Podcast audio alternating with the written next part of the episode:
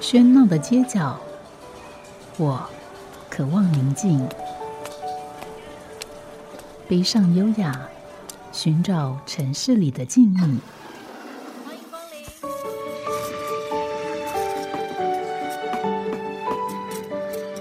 临。一杯拿铁问候，我们在书里相遇。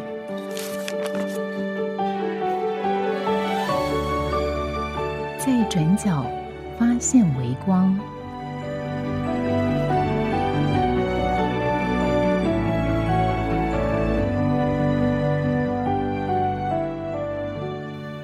欢迎收听今天的《在转角发现微光》。我们在今天节目里面邀请到台北有一家很特别的书店，叫做呃台湾的店，应该要这样念才比较呃这个正确。那请到这家书店的主人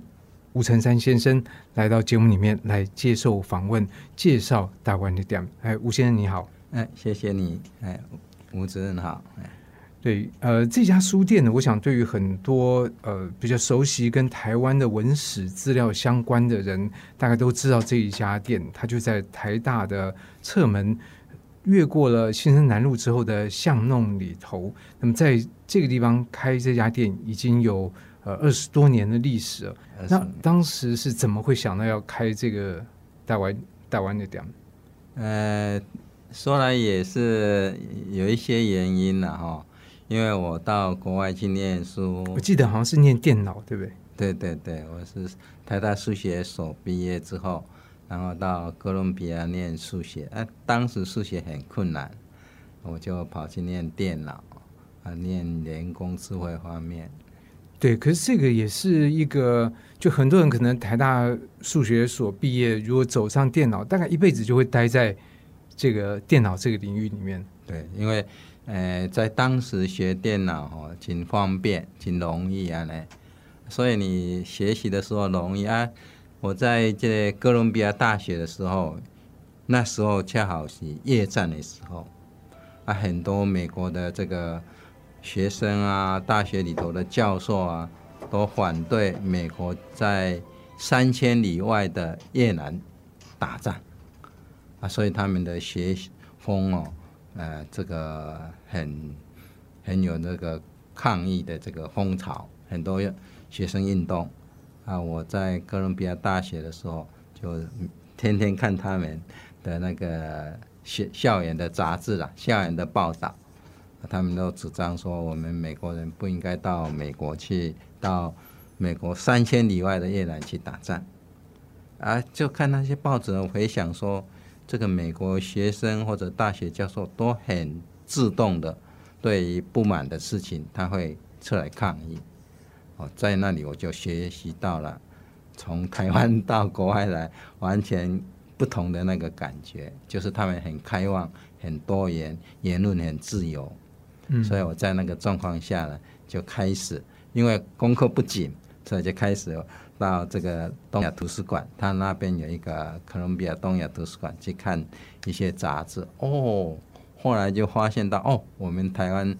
是很封闭，呃，很多资料真的是都接触不到，所以到了国外反而觉得很开放。在哥伦比亚这个东亚图书馆看到很多我们过去没有看到的消息。啊，尤其是有一本书叫做《被出卖的台湾》，这本书很有名。对对，它是 George Kerr 写的，描写这个当时二二八的前一年到二二八之后，他在台北的那个状况的实际的报道。啊，他因为是在台北是美国领事馆的副领事嘛，所以他很多事情他有第一手的资料，所以我就。对那本书很迷啊，从头看到尾啊，觉得很感动。原来我们的台湾是啊比较专制啊不自由，没有这个探讨的精神的一个社会啊不多元，不像他美国哥伦比亚大学这些啊教授学生可以发表他们自己的看法。所以我就当时就啊比较投入去了解台湾问题的。症结在哪里？嗯，从那个时候就开始了。不在那个年代，有个口号就是“来来来，呃，来台大，去去去去美国，去美国。那很多人其实，当然到了美国，也像呃吴先生这样，也都接触到可能原先我们在这个环境里面接触不到的事情。但也有些人可能除了他专业领域之外，也会投注一些力气在这个这个上面。那可是刚才您提到的是比较是受到这个越战你看到的美国老师跟学生的一个反应，可是很多从台湾到美国去留学人，他们其实对越战之后的像是保钓这个运动啊，嗯他们比较呃有感应，也比较摄入，嗯所以我不知道像保钓运动对吴先生来讲有什么样意义吗？那个时候，呃，当时我们也会觉得说，这个为什么保钓运动会有很多的这个到美国去留学的学生起来这个啊、参加这个运动？但是我是属于比较冷静去了解这件事情。哎，保钓就是一个一个一个岛，一个一个很没有什么人居住的一个岛，大家就会很抗议啊！为什么我们台湾整个这么大的一个岛，这么多的人口，两千多万人的人口对那个，岛特别在意。哎，就不不不太在意我们自己的岛，嗯很在意这个啊钓一台岛。后来又发现那些注意这个钓鱼台岛的人，都是跟中国共产党那边有联系啊、所以我们就觉得说，哎，这样子不太对。所以我对于保钓运动就持着呃不同的看法，觉得我们也应该保持一个距离，哎也保持一个，觉得我们应该回过来看看我们自己台湾的状况。嗯。可是那时候您没有想到，就是说，比如说继续留在美国，还是说回到台湾从事学术方面的工作吗？就是后来是怎么样的转折来开了这个大湾店？哎，应该也可以按那供了哈，就是我们的家比较穷啊啊，所以我能够念书的话，就是一个很大的幸运啊。小的时候都说啊，我得爱做数学家哈，所以去念数学。但是到了美国才发现说，哎呦，数学真正留下的难题很很难解决，所以我就开始转到对这个电脑方面，但是又觉得说，呃，了解了台湾的这个症结之后啊，台湾是一个很封闭啊，这个专制的统治的地方的时候，又觉得说我自己的家乡这样子，我应该关心台湾本身这个社会怎么样子，使得大多数的人能够过得比较好，思想可以开放一点、多元一点，然后重视自己的文化，所以我就啊开始投入这方面的了解。嗯，不过但是因为了解了之后，就我也是属于一种比较身体力行的的这种想法的人啊，想这样就想去进行这件事情，嗯所以我就跟同时去那边留学，从台湾去的这些朋友有一个不同的这个看法。他们到美国去之后，就申请居留证啊，申请绿卡。那我当时就觉得，我应该还是回到台湾来，因为我的家需要我把这个啊赚来的钱能够对我们家有一种帮助，所以我留留在美国的话，我就不能够很直接的看到我父母亲、我兄弟他们那个困难的状况，所以我当时就觉得说，我不应该啊只为着自己而留在美国在美国，应该是回到台湾跟他们在一起。嗯所以吴先生回到台湾的是哪一年的事？啊、我一九八零年回来，一九八零年，那很早的因为在那个时候，我觉得真的是大家大概回到台湾的，不像现在，其实是非常的这个当时是非常少的。嗯呃，我那东西，我一九六九到美国去，那一九七四年毕业。那因为在毕业之前呐、恰好我是参加台湾同乡会，那有彭明敏教授，他刚从瑞典从台湾到瑞典去，然后到美国来演讲，他怎么样子在台湾受到这个啊迫害啊被判刑，然后他逃亡，他讲他的这个过程。那我们是在哥伦比亚大学的二后这个地方邀请他来演讲啊，因为我是台湾同乡会的一员嘛，大家去帮忙布置那时候你有没有变成黑名单啊？啊，就就是这样子哦，就变成是啊一个他们有个打记号。报告啊，嗯，有有同学就可那时候你还是回得来，哎，所以我不能够马上回来，所以我毕业一九七四年毕业之后，我就先到加拿大去，然后在那边待了六年，静下来之后，才回到台湾。所以本来您打算这个念完之后就回台湾，对我本来是打算念完书后就回来，但是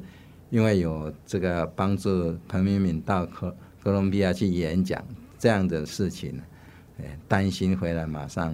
呃受到这个影响，所以先过几年。哎，对对不过在刚回来的时候，还没有马上开书店嘛？对，我刚回来的时候去成功大学这个数学系数学所那边教书，可是不是教在电脑脑。哦，也在在数学系教呃电脑。当时成功大学的数学系跟电机系要合并，要有一个数应用数学研究所，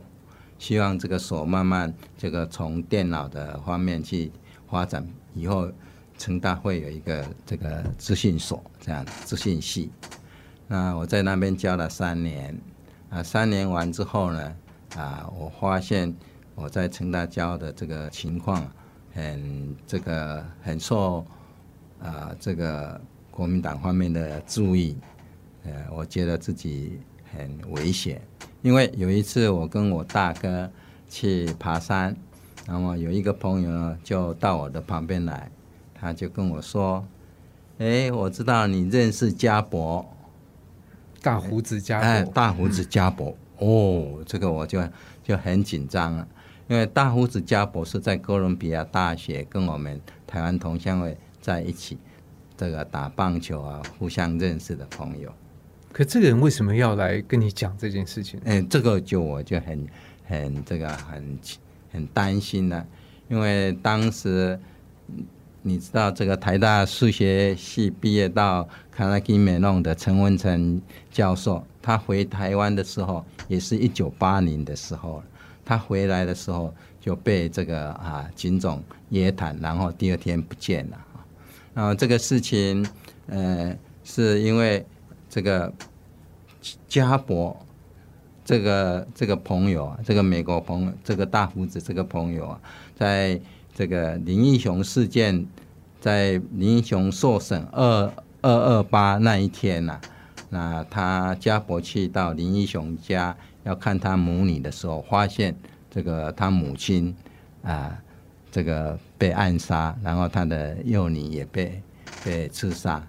所以这个家伯就被国民党认为他是刺杀林义雄母女的人。啊，事实上应该不是这样子的。啊，这个是他们这个警长说有这个怎么样九千九百九十九的机会，就是他。嗯，啊，他来这样跟我讲，就我就知道在暗示我这个要注意一点。哎，不能够太乱来哦。你跟家伯过去是有嗯同乡、有嗯认识的这个关系。那那时候你你受到这个警告，那怎么办呢？啊，那时候我就自己，其实我回到台湾在成大教书，我很专心在教书，嗯，只是骑着摩托车到处看看台湾的乡下状况而已，所以我也没有在这个行动上或者言辞上有批评政府或者批评国民党的事情，我就专心教书。但是他来跟我警告的这个状况下，我就觉得这个自己这个安全受到很大的威胁，所以教完了三年之后，就恰好这个呃，美国有一个有名的人工智慧的教授啊，他来成大看我们。啊，因为我的带领学生研究他的这个论文，所以他来看我们的时候，我就跟他说，我现在的状况，诶，有一点担心，因为这个朋友啊，这个马卡西，这个这个这个在美国也是很右派的。对有一点看法的学者，他都会这个攻击他。你指的是说，呃，这五零年代的麦卡锡吗？对对对。不过这个是一个很大范围的东西。对，啊，我就跟他讲说，哎，我现在的情况啊，有有一点危险。他就跟我讲说，有麦卡锡在美国也是对很多教授有这种这个攻击的调查的的这个言论。所以他就同情我这个状况，那他允许我邀请我到这个斯坦福去做访问学者。所以在一九八三年教完书之后，我又到美国去。到斯坦福这次待了多久？这次待了，后来一九八七我再回到台湾来，我在那边待了四年，之后我又回到台湾。不，那时候也差不多戒严了。啊，那时候是已经戒严了。嗯。啊，这样子的时候，我回到台湾，我就认为说已经解严了，所以我就开始这个关心台湾的社会。那时候的很多环保运动啊，或者是工人的运动啊，我都去现场去了解一下。嗯，啊，这样一了解之后呢，恰好有一个这个书摊，他经常在示威运动的时候，都摆摊卖书，买一些禁书，嗯，或者是台语的书。那我就去他旁边说：“啊，你干那运动的时阵，你较出来摆啊？普通时啊，人买买你家册边那买啊？就普通的时候你就买不到这些书啊？你为什么？他怎么回答？啊，你为什么不开一家书店呢？哦，他就马上跟我呛说：‘恁读册人啊，拢要叫人去死啊，家己唔去做。’啊，我对他这句话耿耿于怀，所以我就下定决心，哎。”应该是好好考虑这个问题。后来就开了这个店。后来我第二次又看到他，又问说：“啊，拜托个，你教我安那开好不？”嗯嗯，啊，你家己去研究就好啊！你读册人就搞研究，你去研究就好啊！啊，所以我就下定决心，好，我要在台大附近开一家台湾本土的书店，就像他那样子，让一些关心台湾问题、关心本土文化的朋友。可以，不是示威游行的时候也能够买到这些啊，所谓禁书啊、民主运动的书啊，或者各国的这个比较多元看法的书籍。那后来你开完店之后，开了店之后有再碰到这个书书？哦，有有有，有跟你有跟他讲吗？哎，我就跟他成为一个好朋友。哦，啊，因为他他有很多台语的书籍，嗯，台语的书，他从这个啊。台湾大学的图书馆，然后印出来，那当时呢就变成呃我很需要的书，就变成我整个书店台语的部门了。当时就靠它把它这个，可那个是图书馆的书，把它印出来，然后等于是卖一个影印的书。哎，对对对对对，哎，可以这样讲了，因为这也是不得已的，哎，因为找不到其他的书，哎，找不到其他的书，啊，有出版的几乎都是。几本而已了，啊！但是台大图书馆有收集当时，呃，日治时代日本人研究台语很多字典啊、词典啊，或者警察朋友要要了解台语的状况，那些书籍都有。嗯，所以我变成是在开台湾的店，早期台湾店的台语部门都是靠他。的书籍，所以才会变成很丰富。这真是开店一个很特奇特的这个因缘。那这样的开之后的店呢，事实上从它的名称到它的实际的内容，可以说名词名实都是相符的。所以呢，我觉得我们刚好有今天在节目的机会，邀访到吴成山先生来节目里面来介绍这家特别的书店。呃，也希望听众朋友从这样的访谈里面能够了解更多。我们先休息一下。好家庭联播网，中部地区古典音乐台 FM 九七点七，北部地区 Bravo FM 九一点三。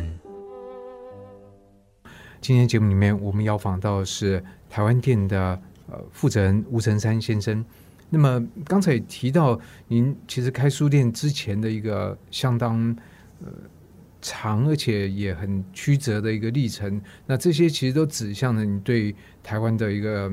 关怀跟了解的心，那这个最后是用用书店的方式来表嗯表现出来。嗯嗯那刚刚吴先生市场也提到，开这个书店等于是被有一个书书摊所激的，嗯觉得说，呃，这个好像你们都只会叫叫人家开店，你们自己为什么不开？这样，对就自己您真的就开了一个店。对对，对嗯对。那开开店之后，那时候在九零年代，等于说台湾也是一个社会，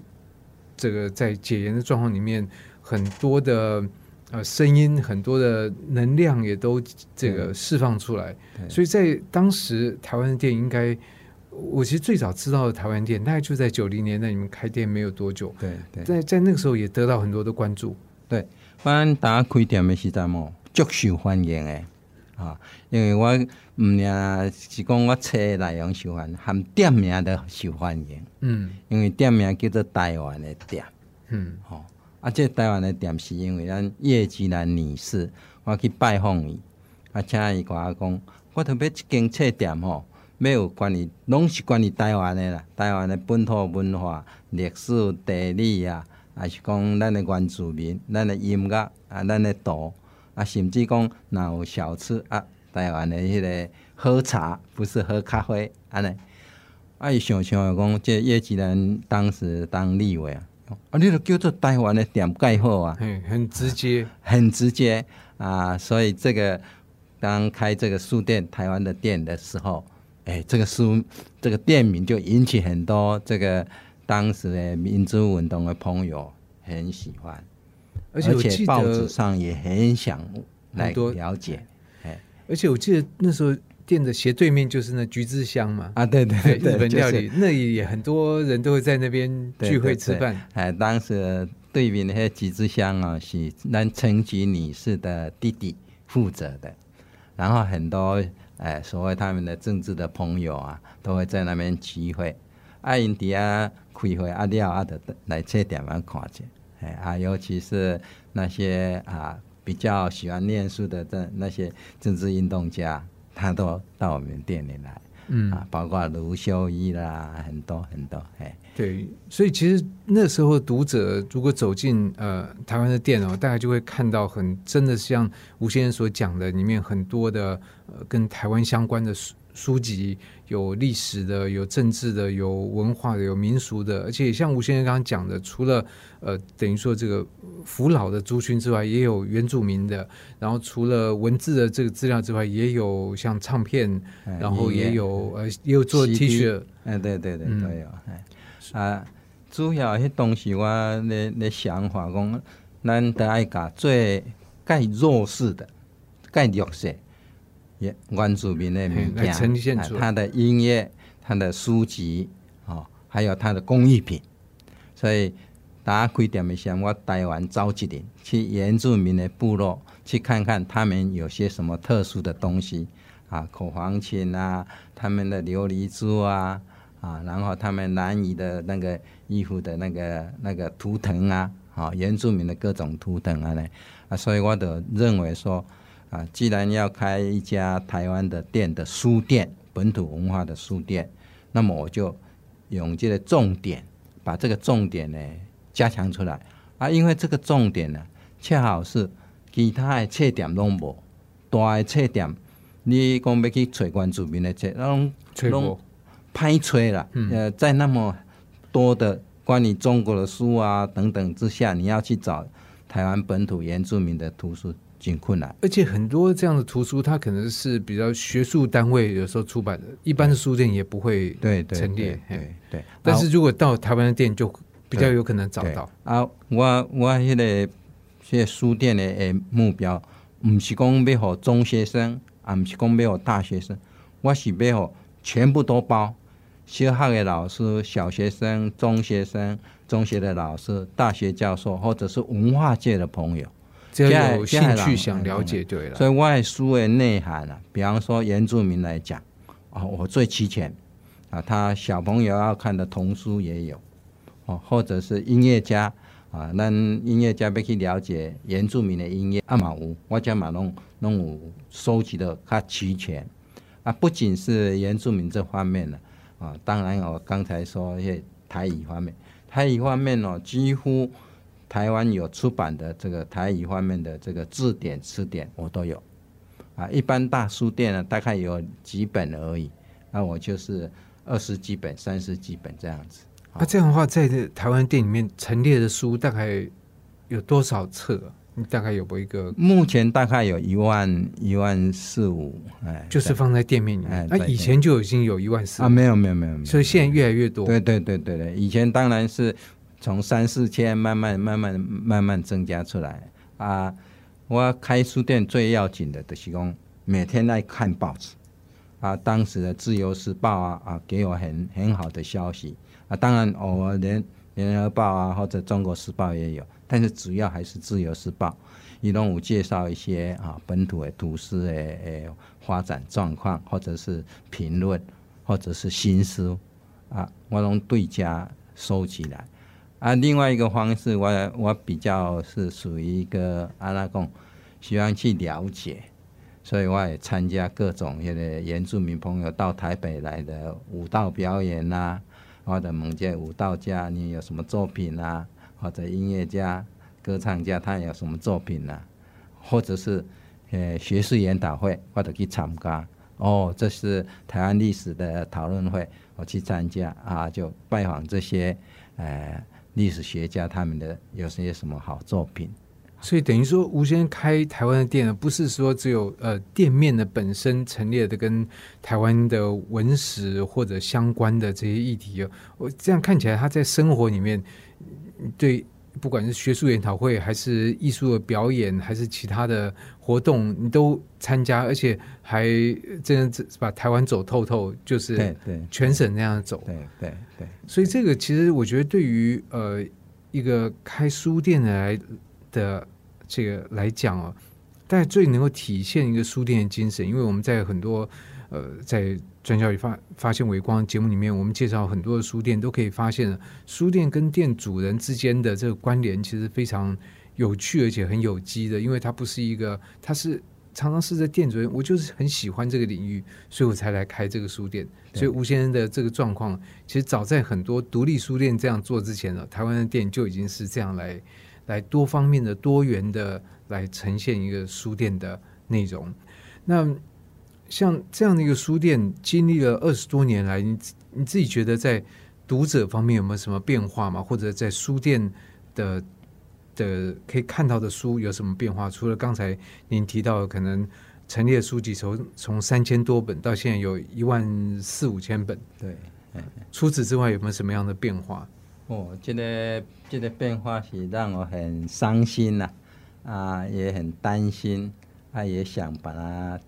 啊，克服过来啊，嘞哈啊，因为早期开台湾的店很受欢迎，报纸啊、电视台啊，或者是呃这个计程车司机啊，都会呃关心台湾民主政治运动的发展的人，都会到我们店里来。很多老师、学生这样子，所以开店本身变成是很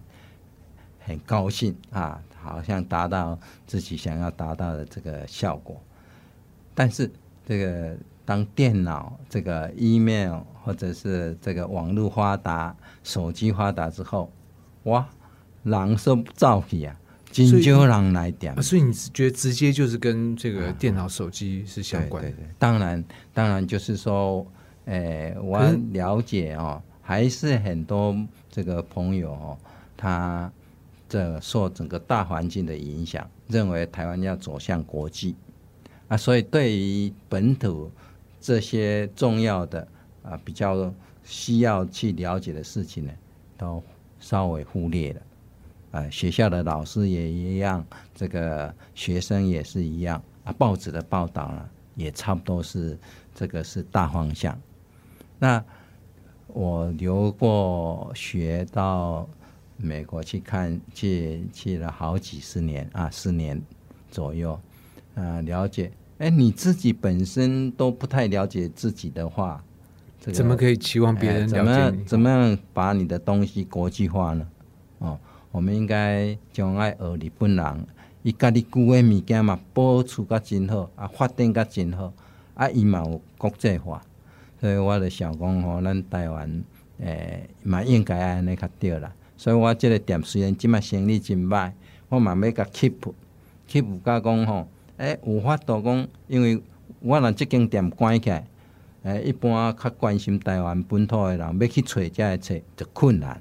哦，所以我为着安尼吼，我感觉讲，诶、嘛是爱个下一点功夫吼，安那甲即个台湾即摆诶店，佮改进落较好。啊，因为我打开即个店诶时阵，是拢我也毋捌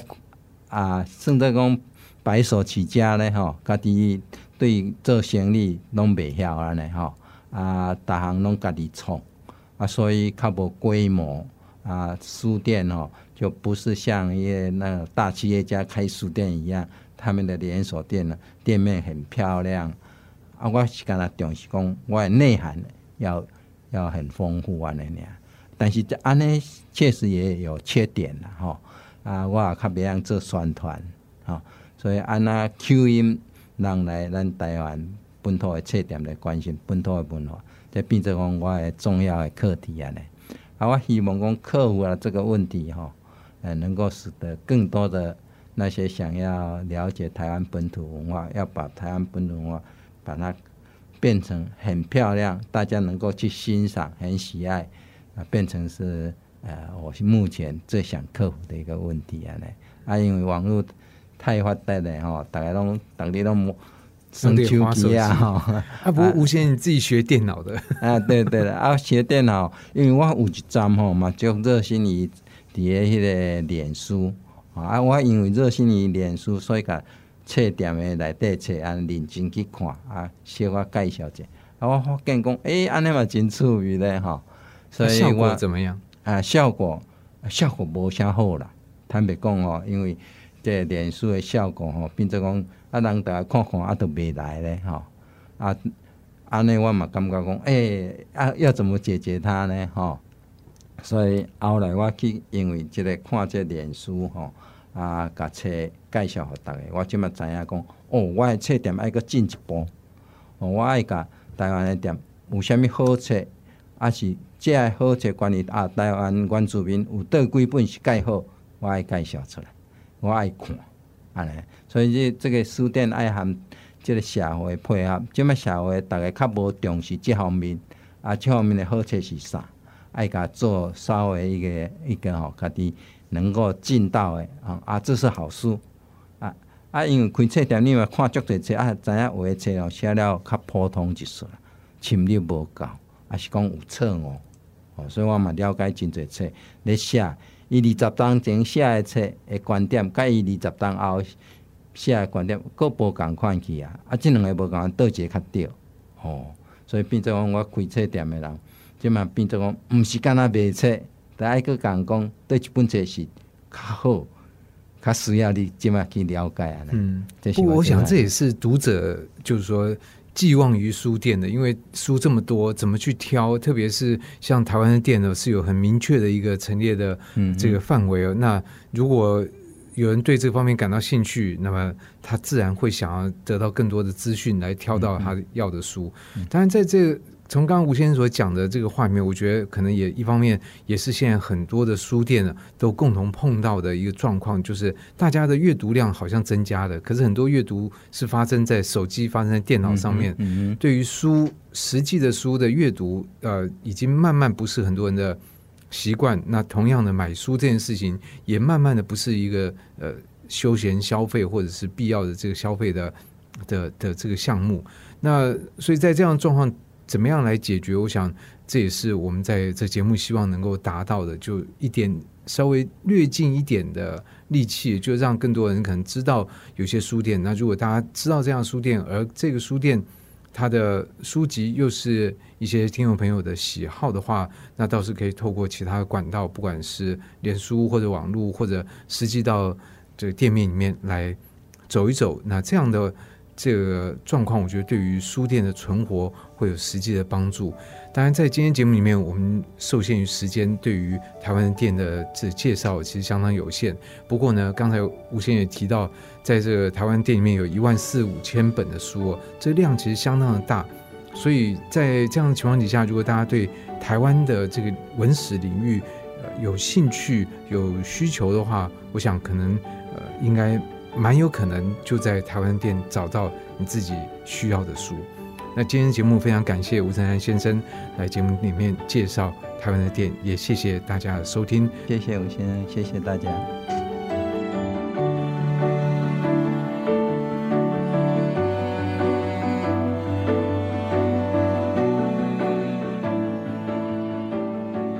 感谢您的收听。如果您对这个节目有任何想法、意见，我都很欢迎您帮我到 App Podcast 留言